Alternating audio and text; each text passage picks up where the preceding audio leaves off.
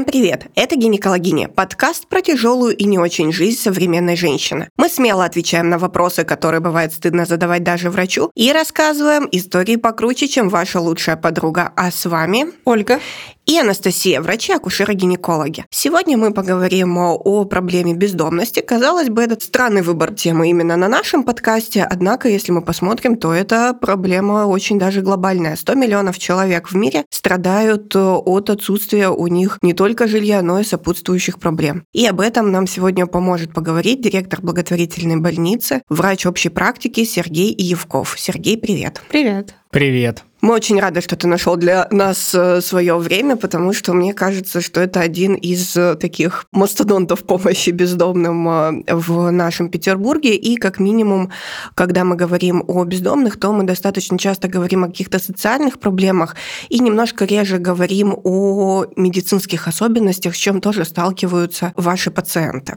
Мне кажется, это еще связано с тем, что мы все помним про статью Конституции, что у нас ну, обязаны экстренную медицинскую помощь оказывать вообще, в принципе, всем людям. И мы про это забываем момент, что могут быть какие-то сложности на этом этапе на самом деле тоже. На самом деле, да, у нас в Конституции есть э, статья, которая регламентирует, что каждый имеет право быть здоровым, получать медицинскую помощь, а в федеральном законе написано уже больше про экстренную помощь, которая оказывается безотлагательно, отказ в оказании ее не допускаются медицинскими организациями.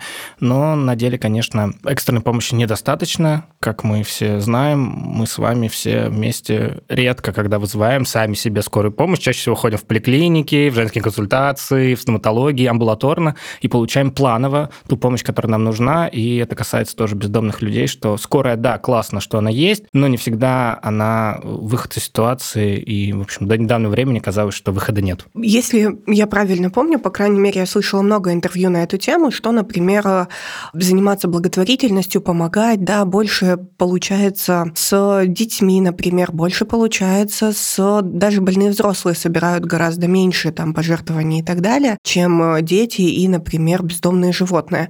Почему ты выбрал для себя именно эту достаточно незащищенную социальную э, прослойку населения? Ну да, действительно, работать с детьми благотворительность намного проще, и тем более организовывать адресные сборы денег на конкретного человека, на конкретное лечение, что делают крупные благотворительные фонды, и это действительно нужно делать. Моя история – это больше системная, инфраструктурная поддержка людей, попавших в беду. Это действительно взрослые люди, бездомные люди, беженцы, люди без стабильного жилья, без документов, с химической зависимостью. Это все намного сложнее, но если развиваться в благотворительности, делать ее профессиональной, открытой, прозрачной, в общем тренде каких-то мировых правил, да, и э, каких-то указаний, да, в плане там сбора денег, отчетности, миссии, и делать это более понятно для обычных людей, то, в принципе, возможно, тоже успешно, ну, с большими, естественно, трудозатратами, конечно, но развивать такие проекты.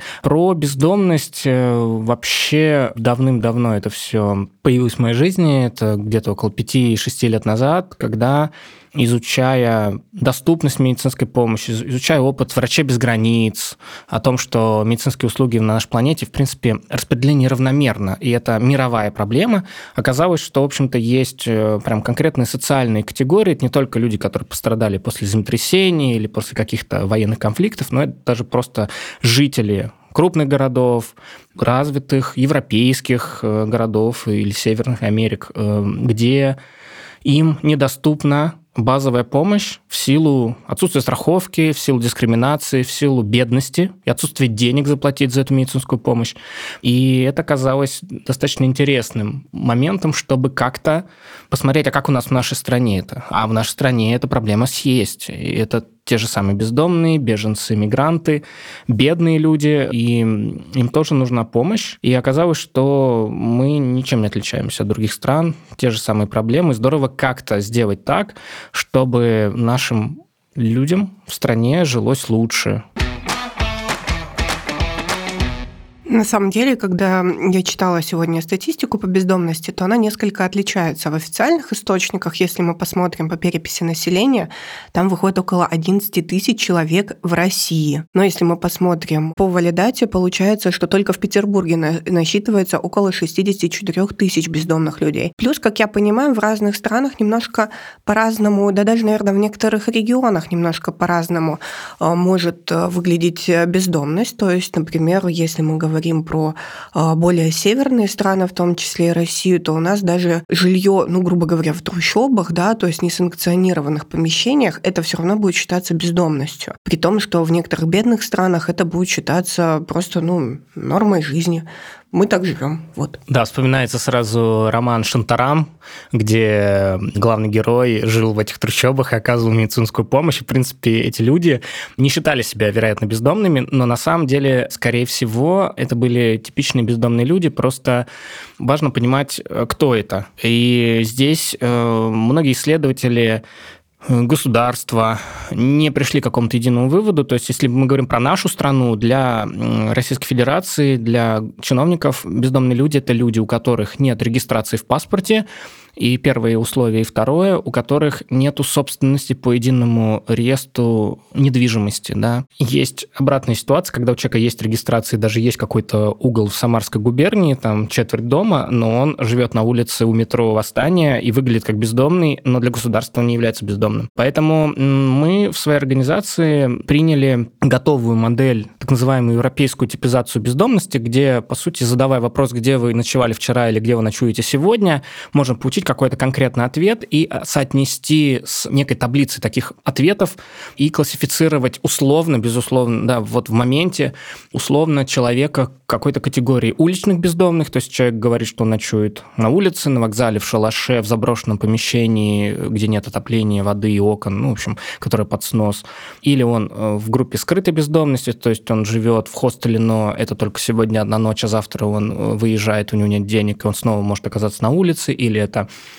может быть, приюты, друзья, знакомые, и, допустим, у женщин бездомных больше социального капитала, они больше по знакомым друзьям, а вот у мужчин они быстрее оказываются на улице. Или это такие вот домашние, в кавычках, люди, у которых собственность, квартира, комната или э, в длительной аренде. И они просто пришли к нам, или мы встретились с ними на раздаче горячего питания, потому что они просто экономят, и они вот на границе бедности. Мы на самом деле познакомились с Сергеем, когда помогали одной из пациенток, которая приехала из э, Украины. Э, у нее, соответственно, был достаточно уже распространенный тяжелый рак матки. И, наверное, ее можно было бы отнести к категории бездомных пациентов, потому что она жила э, у каких-то знакомых, знакомых, знакомых. И благо у нее действительно была возможность, чтобы за ней хоть кто-то ухаживал в этой ситуации, что ее не выгнали, потому что в таком случае идти было бы ей действительно абсолютно некуда. Хотя, казалось бы, она живет под крышей. Но это все очень условно, потому что здесь э, нужно понимать, зачем мы это делаем. Да? Ну, во-первых, понять, кто к нам приходит за помощью, то есть это люди действительно нуждающиеся и имеющие социальную проблему, или менее нуждающиеся в социальной помощи, ну, имеющие медицинскую проблему. И от этого зависит наши действия. То есть если человек живет в подвале, и у него нет доступа к чистой питьевой воде, он пьет из Невы или не соблюдает да, средств, ну, личную гигиену, да, не может помыть руки перед едой, то, конечно, мы будем предлагать вакцинацию гепатита А, гепатита Б, лептоспироза, брюшного тифа, ну, в общем, больше каких-то таких вот, если частный пример, да, ну, вот больше каких-то вакцинальных таких прививочных предложений мы ему сделаем. А вот если человек живет в приюте, он уже обследован на туберкулез, протестирован на ВИЧ-инфекцию, вакцинирован, потому что в приют государственный, например, нужно пройти вакцинацию, то здесь мы будем уже заниматься какими-то другими высокоуровневыми проблемами, например, там лечить его сахарный диабет или бронхиальную астму, коррегировать терапию гипертензии, в общем, э, вот. Поэтому про женщину, которую ты говоришь, да, это достаточно условная история. То есть, да, можно принести ее к скрытой бездомности, но важно понимать, что у этой женщины не было медицинской страховки, а значит, она не могла получить базовую медицинскую помощь. Это было очень сложно. Да. да. И плюс у нее был паллиативный статус, и получается, что ей нужна уже была стационарная помощь, или, в общем, ну, еще особенность, например, этой женщины в том, что и часто наших пациентов, они коморбидны, у них сразу много проблем. То есть, что это значит? Помимо социальной истории, то есть беженство или бездомность. Там еще наркомания, ВИЧ, э, туберкулез, онкология, сахарный диабет и все, все, Да, все. да.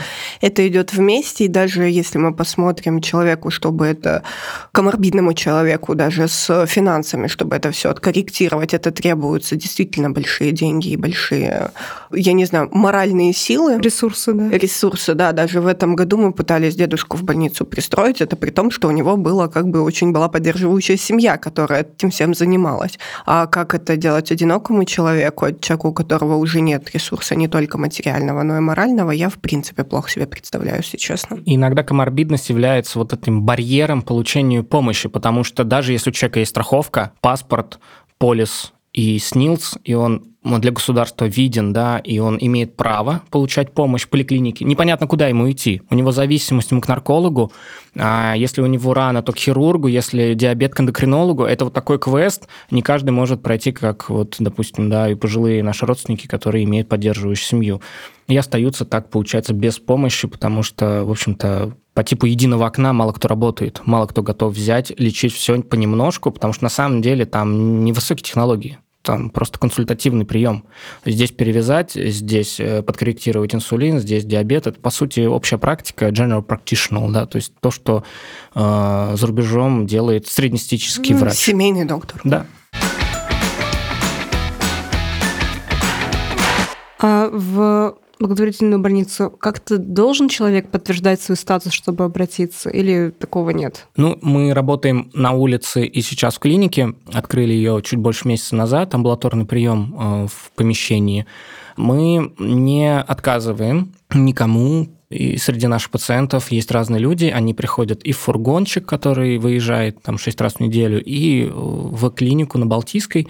Важно понимать э, на входе запрос человека и его некие базовые возможности. Что это значит? Да, запрос, понятно, что болит, жалобы. Это в медицине понятно. А базовые возможности, а что у него с документами, что у него с жильем, что у него с деньгами, что у него с льготами. И это важно понять, а как мы его дальше будем лечить и что мы ему предложим на его запрос. Потому что если запрос на получение инвалидности, и у него есть документы и полис, и он живет в социальном приюте, то, конечно, мы в настоящее время не проводим такие манипуляции, мы не можем оформить инвалидность, направить даже на МСЭ, но мы можем человека вакцинировать, протестировать на ВИЧ и сориентировать его, куда ему дальше идти. Если придет человек в более худшем ситуации, да, социальном плане, да, он живет на улице, или это беженец, который только-только приехал, то, конечно, здесь максимально, помимо каких-то профилактических услуг, которые мы предложим человеку, мы займемся его проблемами со здоровьем, начнем полноценный осмотр, это займет больше времени.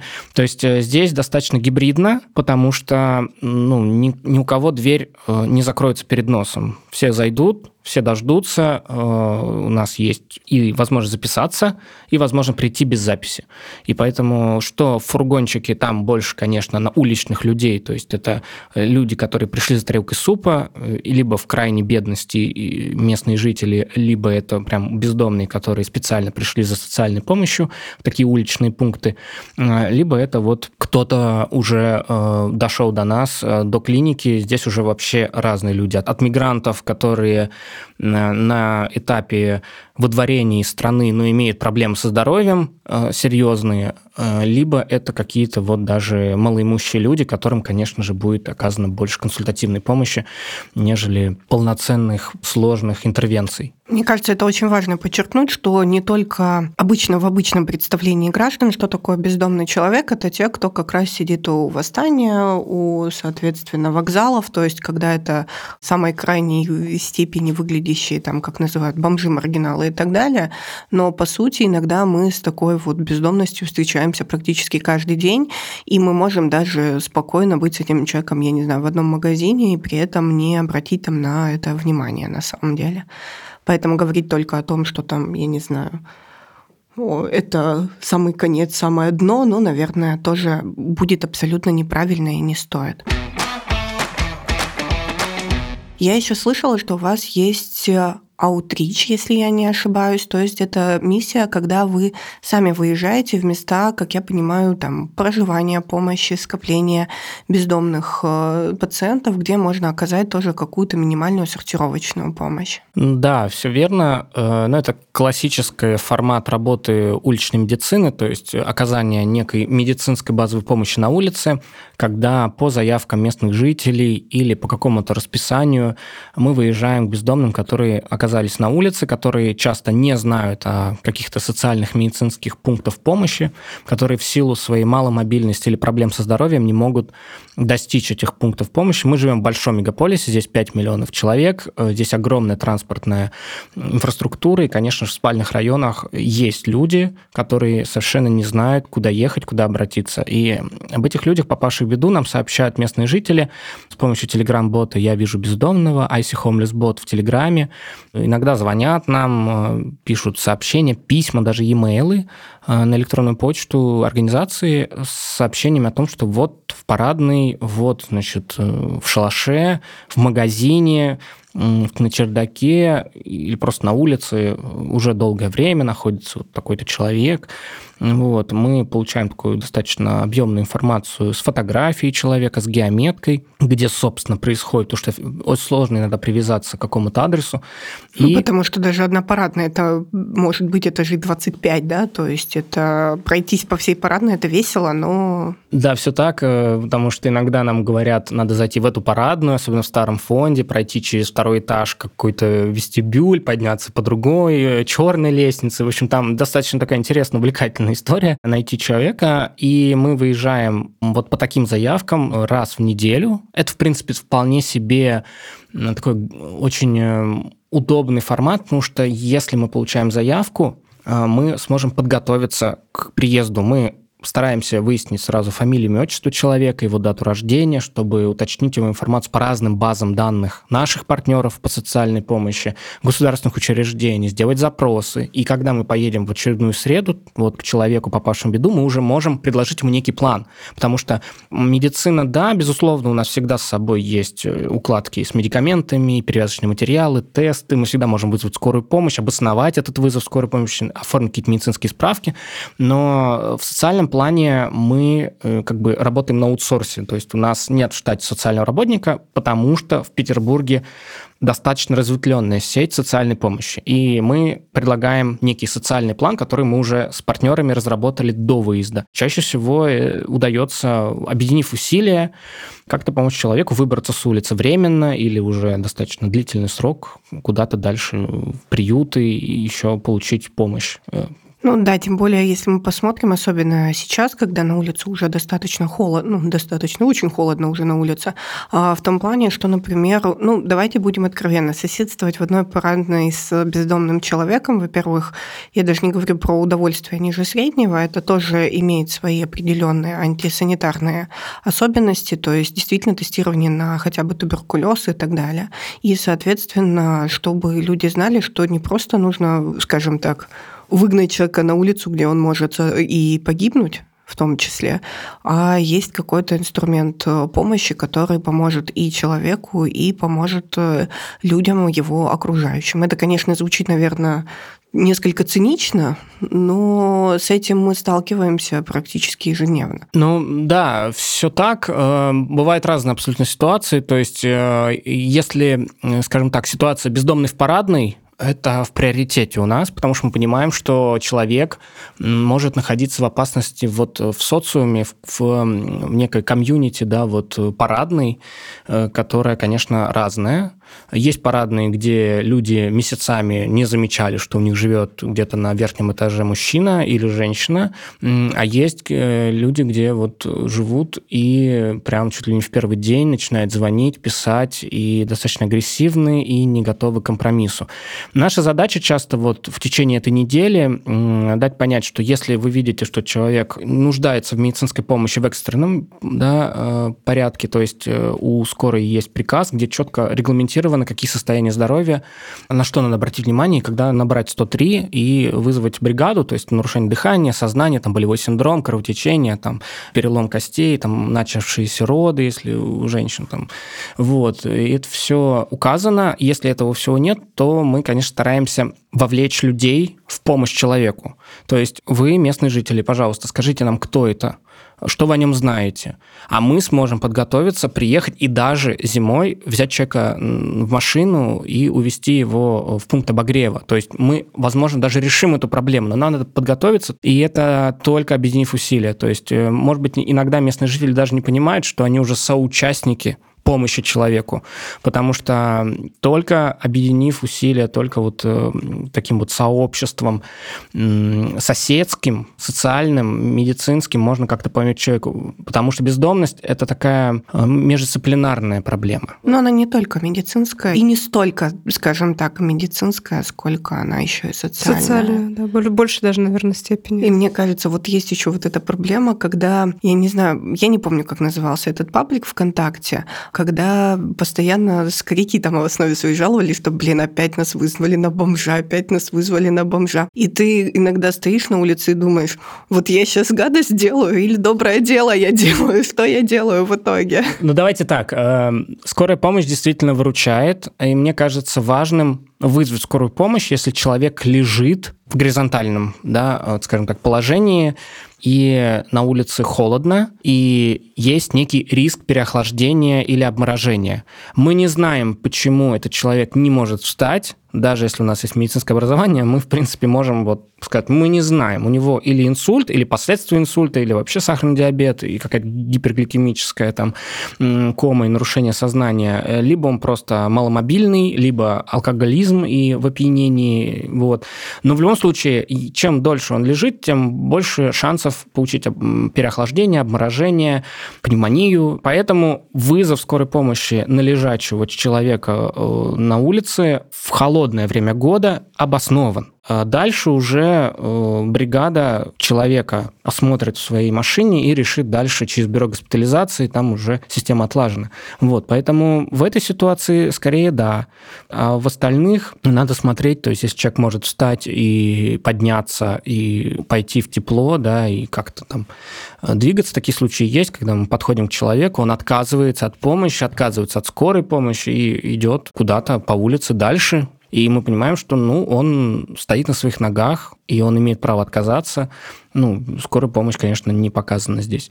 Вот, поэтому, не знаю, здесь очень такой сложный вопрос. Конечно, есть определенные экономические вещи, когда бездомным вызывают скорую, у них там Э, гнойная трофическая язва. Но это не скорая помощь. Но, да. с другой стороны, по-другому им тяжелее попасть и в стационар в том числе. Ну, они часто боятся, мне кажется, еще обратиться за помощью в стационар. И это тоже. И более того, в стационар э, их привозят с гнойной трофической язвой, а им не показана ампутация. Потому что это единственное, что может сделать стационар в экстренной помощи. Э, им показана амбулаторная помощь у хирурга, врача общей практики, какая-то амбулаторная хирургия, перевязки, антибиотикотерапия. То есть это все амбулаторный этап. И часто бездомные даже отказываются от скорой помощи, потому что знают, что вот они здесь живут, на Петроградке, у них здесь есть булочная, есть местные жители, которые помогают, есть какой-то шалашик или там, не знаю, теплый подвал, а их э, скорая помощь увозит на другой конец города. В тройку.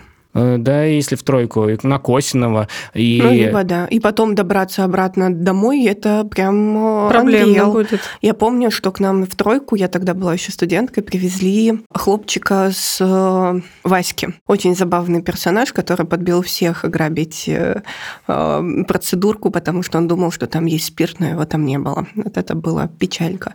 Но потом мы его собрали, и самое... Это он очень долго расстраивался. Он говорит, как мне добраться-то до Васьки? Америке.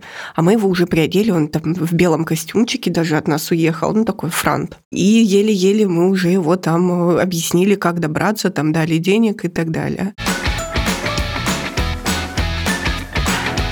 Но, как я понимаю, вот когда говорят именно там помощь, дай денег, она может быть не так эффективно, как какая-то другая помощь. Ну да, здесь важно уточнить запрос. А зачем деньги? Потому что если деньги на еду, неоднократно мы с человеком, который ко мне обратился за помощью, деньги на еду, мы просто шли, покупали еду. еду и, и все. И если действительно человек хочет есть, мы сидели в кафе, человек ел, а я там уточнял что-то еще, то, что важно, наверное, дальше как-то простроить маршрут, что дальше после еды. Вот. Но мы в таких ситуациях просто еще в плане, например, медицины, в плане вот скоропомощных больниц, мы информируем наших коллег, и это происходило весь ноябрь, я думаю, происходить будет дальше, о том, что мы открыли клинику, пожалуйста, направляйте туда бездомных. Более того, у больниц есть санитарный транспорт, который часто используется для транспортировки бездомных, в том числе в приюты. Иногда приюты не готовы брать сложных коморбидных пациентов, потому что им требуется, например, не знаю, промывать эпицистостому или делать какие-то перевязки, у человека нет конечности, он не может подняться на лестнице, да, и, получается, приют тоже не может его взять, потому что нет доступной среды. Выписать на улицу плохо, но хотя бы привезите его к нам, мы его хотя бы подлечим в моменте и, может быть, сориентируем его там куда-то дальше на те социальные учреждения, где все-таки возможно хотя бы временно его пристроить после нашей некой адвокации, что мы на него посмотрели, и мы знаем ваши условия социального приюта, и мы, в принципе, рекомендуем вам вот его, этого человека, потому что надеемся, он справится с лестницей или с теми условиями жизни, которые у вас есть. А в благотворительной клинике сейчас каким специалистам могут обратиться? Какой объем помощи можно максимально получить? Ну, важно сказать сначала, что мы работаем будни дни, 40 часов в неделю, с 10 до 6, а, на улице Балтийской, 36, дробь 9. У нас есть возможность вести прием без записи, по свободному э, живой очереди, потому что часто бездомные люди не могут записаться, не имея там мобильной связи. Хотя такая возможность есть, например, для тех, кто есть э, такая возможность записаться. У нас ведет прием терапевт, семейный врач, травматолог, врач УЗИ. И всегда ну, в клинике есть доктор, который чаще всего из этих всех специалистов, помимо всего прочего, разбирается как минимум в трех основных болезнях. Это гипертензия, диабет, астма. Э, может сделать перевязку, вакцинировать человека, дать ему допуск и вакцинировать, собственно. Вот, и сделать экспресс-тесты на ВИЧ, гепатит, сифилис и померить глюкозу крови. То есть это такой минимальный клинический минимум, который мы проводим э, сейчас для всех обратившихся, потому что чаще всего запрос именно на это, да, то есть на лечение хронических заболеваний. Ну, и понятно, что с острыми мы тоже вполне себе справляемся, требующие назначения антибактериальной терапии. В приоритете сейчас у нас развитие офтальмологической и гинекологической помощи, потому что в рамках семейной медицины мы можем это делать базово, скринировать на рак шейки матки или на какие-то воспалительные заболевания репродуктивной системы у женщин и, в принципе, подбирать очки более качественно, определяя остроту зрения на офтальмологическом оборудовании. Сейчас мы в процессе закупки и поиска необходимого оборудования, потому что, в принципе, специалисты, которые готовы выходить э, в клинику и консультировать наших пациентов, по этим вопросам, в принципе, есть. А по поводу гинекологической помощи, когда сегодня готовилась, видела информацию ну, не про московскую, а, по-моему, в Америке, что у них есть варианты с контрацепцией для бездомных женщин. Здесь у нас есть какие-то инструменты? Скажем так, у нас уже сейчас э, есть, как и в любом медицинском учреждении, туалет для посетителей. И вот э, в этой небольшой комнате, которая оборудована средствами доступной среды, чтобы люди на инвалидных креслах тоже могли воспользоваться и клиникой, и санузлом, там есть в свободном доступе небольшие контейнеры, прикрепленные к стене, где лежат презервативы, да, контактная контрацепция и профилактика передачи ППП, да, и тест на беременность и средства интимной гигиены для женщин. То есть э, это пока то, что мы можем действительно предоставить нашим пациенткам и пациентам для самостоятельного использования, без стеснения, без контроля, если необходимо, там прям такое объявление висит, пожалуйста, возьмите, если вам нужно.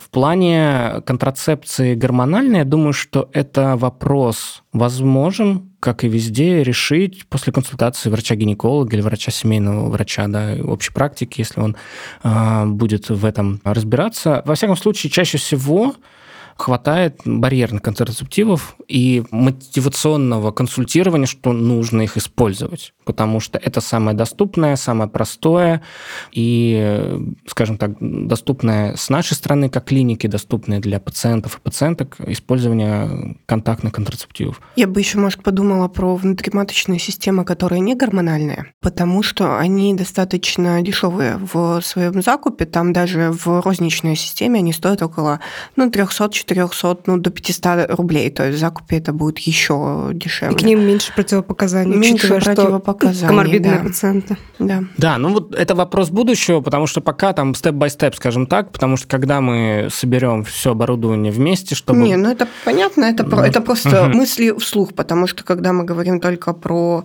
барьерные методы контрацепции, там есть проблема, что должна быть приверженность со стороны обоих партнеров. То есть, да, действительно, внутриматочная система там не защитит она от э, ИППП, что является очень большой проблемой, но, по крайней мере, защитит от от э, той же беременности. Кстати, про беременность. Что касается беременности, то мне кажется, что вы же как беременности прям не ведете, и на это должна быть определенная лицензия, как я понимаю, в юридическом формате. Ну, скажем так, э, вообще о проблеме. Надо сказать, что бездомные люди, и мужчины, и женщины, занимаются сексом, живут парами, Чаще всего бездомные женщины гетеросексуальны. По нашим собственным исследованиям небольшой выборки, порядка 300 человек, когда мы тестировали на ВИЧ, э, несколько лет назад мы провели такое исследование, спрашивая в том числе про полых партнеров.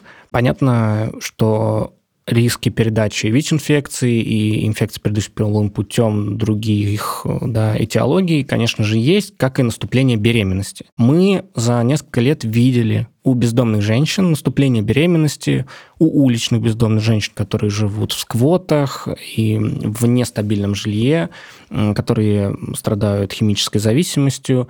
И на моей памяти у двоих женщин беременность закончилась родоразрешением, родились дети. В основном у женщин случаются выкидыши, да, прерывание беременности на ранних сроках на фоне, вот, собственно, коморбидности, социальных условий жизни.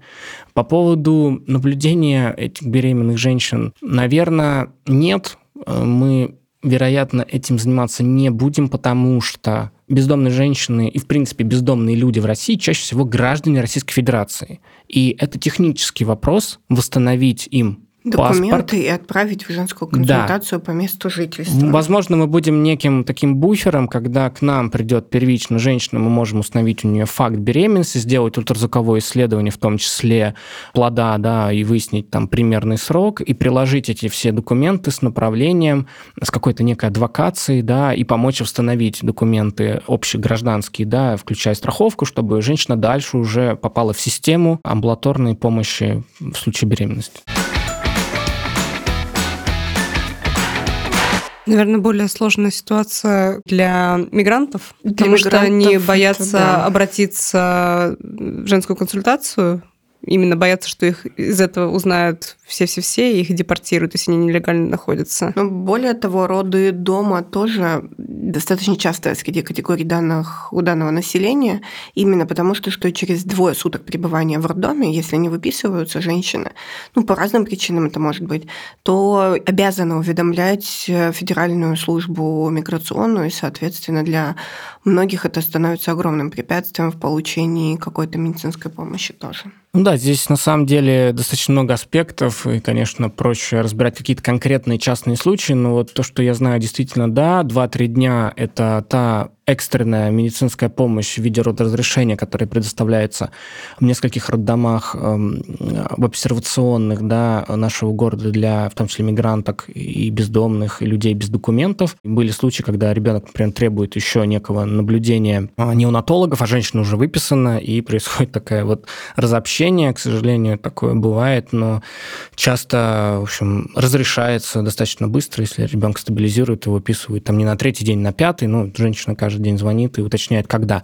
Поэтому, да, и страх тоже есть, есть и я знаю, что и осуждение какое-то культурное, ментальное, да, вот со стороны семьи, потому что, в общем, дети вне брака или э, дети, э, рожденные там от э, человека с другой верой, возможно, разные ситуации, это все очень достаточно частный вопрос, но вот если с точки медицины, что хорошего есть для мигранток в том числе, для женщин беременных с ВИЧ-инфекцией, у которых диагностирована ВИЧ-инфекция во время беременности, им бесплатно, без Выда- документов... Выдают лекарства. Да, выдает антиретровирусную терапию, центр СПИДа.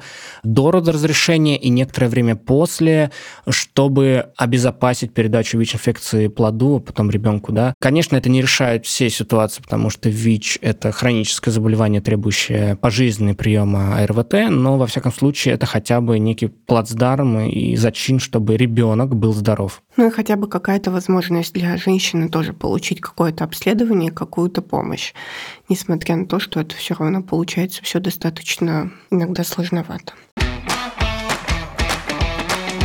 А сейчас как-то кроме волонтерской помощи можно передавать, э, не знаю, медикаменты? Что нужно, в чем сейчас нуждается клиника? Что можно передавать? А, да, нам как некоммерческая организация, не извлекающая прибыли в рамках своей деятельности, а просто решающая социальные проблемы в нашем городе, можно помочь разными способами. Самый популярный, известный всем, это оформить пожертвования, пожертвовать нам деньги разовые или подписаться на регулярную ежемесячную какую-то подписку, да, так называемый рекуррентный платеж, который будет списываться автоматически на любую комфортную для вас сумму, чтобы мы могли закупать необходимые медикаменты, оплачивать труд врачей, которые все-таки есть в штате, да, потому что люди лечат людей, и, в общем-то, это достаточно большая статья расходов для наших медицинских проектов.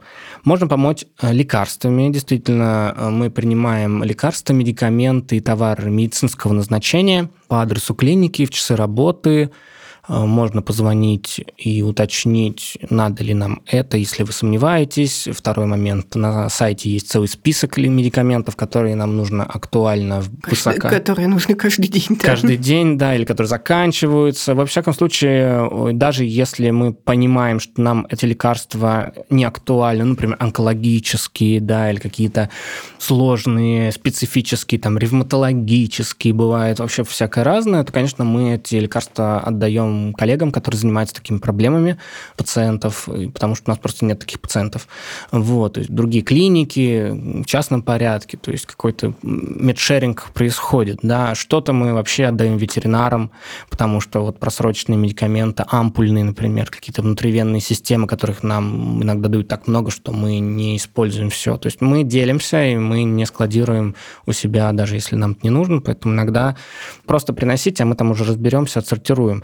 Вот. Э, помимо... Меди... Ну, наверное, желательно, прошу прощения, приносить медикаменты, у которых есть какой-то срок годности, а не который закончился полгода назад. Да, безусловно, да. Э, забыл сказать, что мы не принимаем да, медикаменты, стараемся сразу предупредить, чтобы самостоятельно люди, которые нам жертвуют лекарства, смотрели на срок годности, не приносили с истекшим. Открытые флаконы с каплями и сиропами мы тоже не принимаем, потому что у них еще меньше срок годности после вскрытия.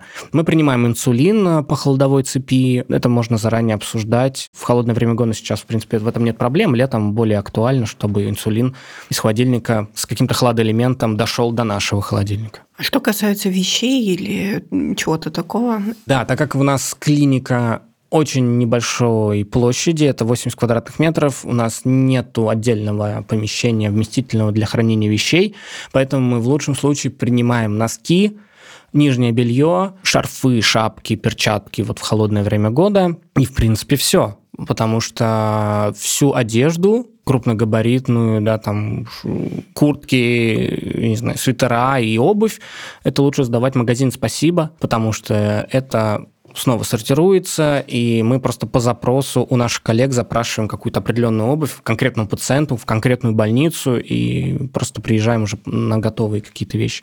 Вот. А по поводу очков стоит сказать, что мы принимаем очки, бывшие употребления, любые, мы их потом все проверим, их свойства линз, отмаркируем, будем выдавать пациентам, э, и это экономит их средства на изготовление новых, а часто просто подобранные вот так вот со слов, уже большая помощь, чтобы человек увидел заявление, смог его оформить, или увидел поребрик и не расшиб себе лоб по нашим улицам мостовым. Вот. Ну и, конечно, стать волонтером, да, действительно, это так. Мы рады людям разных абсолютно специальностей, опыта жизненного, возраста 18+, для помощи в работе, потому что задач очень много, дизайнерские, юридические, там какие-то бухгалтерские и логистические, до, конечно, медицинских, либо принимать непосредственно пациентов в клинике, либо консультировать дистанционно. Это все нам поможет помогать дальше нашим пациентам. На самом деле хотелось э, описание к выпуску оставить информацию по поводу благотворительной клиники. И можете немножечко рассказать по поводу бота? Потому что звучит очень современно и интересно. Я так понимаю, что некоторым бездомным людям выдаются средства для мобильной связи. Я просто видела информацию, что как-то они получают их. Да, но Telegram-бот нацелен на аудиторию э, горожан, тех людей, которые заметили бездомного, как сказать, проявили эмпатию, замедлились, при хождении по улицам, да, и достали свой смартфон или уже держа его в руках, зашли в Telegram, нашли наш Telegram-бот, нажали четыре кнопки и оставили заявку. То есть этот Telegram-бот работает только на территории Санкт-Петербурга, там есть привязка к геолокации, то есть из другого города по этому боту не отправить заявку о бездомном, из Челябинска или Москвы это невозможно. Человек, когда видит бездомного на улице, он отправляет ответы на вопросы бота. Два первых, которые решают, надо вызывать скорую помощь или не надо, это про сознание и про вот э, лежит на земле и есть риск переохлаждения. Вот. И есть некие комментарии, почему это важно и как определить. Если человек, заявитель, да, с помощью бота выясняет, что человеку не нужна скорая помощь, дальше бот предлагает отправить фотографию человека, и это можно сделать бесконечное количество э, снимков и в том числе видео, то есть понять, где он находится, потому что у какой вывески, на какой скамейке. Да. И второе – это отправить геометку, где в моменте человек держит свой телефон, и третье – это отправить э, свой комментарий, в том числе голосовым сообщением, который у нас транскрибирует сервер в текст, то есть заявителю удобно идти и отправить голосовое, а мы получим э, уже информацию, чтобы принять ее к сведению. Плюс можно оставить свои контакты для обратной связи. Если контакты для обратной связи, это не столько, что мы отправим, да, ответ, что мы выехали, мы нашли, мы дальше взяли в работу, и человек куда-то попал, или не нашли, пожалуйста, отправьте заново. Но это и возможность связаться с этим человеком, возможно, местным жителем, и спросить, а можете ли вы... Ну, детали какие-то, да. Да, уточнить, быть нашим связным э, до того момента, пока мы приедем. Вот. Это, в принципе, получилась такая гипотеза сделать такой бот, то, что у многих фондов некоммерческого сектора появлялись Telegram-боты, это, в принципе, да, такой ноу-хау, и, ну, и у нас э, достаточно большой поток заявок туда, они структурные, и мы меньше тратим времени э, выяснять локацию или фотографию, Часто бездомных опознают по фотографии наши партнеры, даже Лиза Алерт участвует в этом, да, то есть сейчас мы договариваемся о том, чтобы потерявшихся людей, в том числе в нашем телеграм-боте, пытались опознать волонтеры Лиза Алерт, потому что это все люди, попавшие в беду, да, они де-факто бездомные, но оказалось, что он, есть у человека дом, и его разыскивают его родственники. То есть это вот так вот работает. На самом деле классно слышать, что еще вместе с Лизой, получается, поиск ну, потому людей. что, да, пациент банально там, не знаю, не, это у меня уже привычка, человек банально ударился головой и все забыл. И это не так редко, как кажется, и там, я не знаю, или он просто боится куда-то вернуться, оказывается, что его ищут, любят и ждут. Да. Да, да, да. Деменция, ретроградная амнезия, а в принципе с какими-то сложностями сейчас сталкивается после того, как вы открыли клинику? Ну, сейчас глобально прям сложностей, которые нам мешают в работе, нет. Э, мы нацелены сейчас, чтобы проект сделать финансово устойчивым. Потому что медицина – это не проект, это процесс – и мы не можем завтра закрыться и сказать нашим пациентам, что все, мы больше не можем принимать, потому что пока есть ситуация бездомности, есть люди, которые попали в беду, следовательно, эти люди болеют, и им нужна медицинская помощь. Поэтому основная, наверное, задача сейчас э, куда мы работаем э, все команды, да, это э, поиск партнеров среди бизнес-компаний, увеличение средств на административные расходы, потому что в благотворительности часто как раз это сложность. То есть всем понятно э, сбор конкретному ребенку на конкретное лекарство, да, но сложно объяснить э, да, нашему обществу, зачем собирать деньги на работу администратора клиники, на аренду помещений, на вывоз медицинских отходов, на оплату электроэнергии и оплату работы врача. Поэтому это достаточно сложная статья расходов для нас, чтобы собрать достаточно средств и расширять штат, потому что пока этой проблемы нет, но мы ожидаем, что поток пациентов будет увеличиваться, потому что о клинике узнают все больше и больше людей, нуждающихся, больше и больше помогающих людей, то есть врачей, стационаров, социальных служб. И, в принципе, бездомных людей не так мало. И чтобы справиться с наплывом пациентов, возможно, в скором времени нужен будет еще и еще один врач, и, возможно, еще медсестра в штат, который регулярно на постоянной основе выходит именно на эту должность, чтобы тоже не получилось, что там сегодня Маша, завтра Глаша подменит, а может не подменит, а может, а может еще кто-то не придет, да. Потому что, конечно, так. Да, то есть понятно, что волонтеры, врачи и медсестры, они большую помощь нам оказывают, но это не всегда так регулярно, как нам хотелось бы, да. Плюс это некие отношения с пациентом, потому что если будет пациент, который видит одного и того же врача, у них выстраиваются отношения, доверительные отношения, повышается комплаентность, а это очень важно для нашей категории пациентов, потому что с комплаентностью есть проблемы. Это и прием препаратов, это и дохождение, и повторные приемы. То есть мы не извлекаем прибыль, нам здесь важно, конечно, решить проблему. Поэтому нам нужно все те же самые моменты обсуждать с пациентом э, вне контекста да, какой-то маржинальности. Ну, даже медицинский бизнес сам по себе не самый э, в основе своей прибыльный, если мы посмотрим. То есть там это не так, что я открыл клинику, клинику, и завтра у тебя посыпались миллиарды тебе на голову. Чаще всего расходы гораздо выше, чем доходы, окупаемость самого бизнеса. А если мы говорим про некоммерческую организацию, это огромное-огромное вложение. И огромное спасибо, что вы таки этим занимаетесь. Спасибо, спасибо. Мне кажется, разговор с Сергеем вообще можно продолжать, в принципе, вечно. Но, к сожалению, наш выпуск уже надо подводить к концу. Сергей, еще раз спасибо, что ты нашел для нас свое время, потому что достаточно редко мы говорим о, о слоях населения. Обычно мы говорим о женщинах, их социальных проблемах, которые встречаются почти у каждого, но действительно мне очень близок на самом деле ваш лозунг «в каждом виде человека», и, наверное, это и отличает человека от любого другого существа. Это именно доброта, эмпатия, эмпатия и, прости господи, любовь к ближнему своему. Спасибо большое, что пришли. Очень прям интересно и воодушевляет как-то на добрые дела, особенно сейчас зимой. Спасибо, спасибо, Ольга, спасибо, Анастасия, что позвали. Рад был с вами поговорить об этом. Мы надеемся, что выпуск получился для вас интересным и полезным. Слушайте подкаст «Гинекологини» на тех площадках, где вы обычно слушаете подкасты. Ставьте нам звездочки, лайки, пишите комментарии, оставляйте отзывы и пишите свои предложения в наш «Гинекологини-бот» в Телеграме. Ссылку мы, как обычно, оставим в описании. С вами были мы, Анастасия и Ольга, постоянные ведущие этого подкаста. Встретимся с вами через две недели. Пока-пока. Пока. Пока.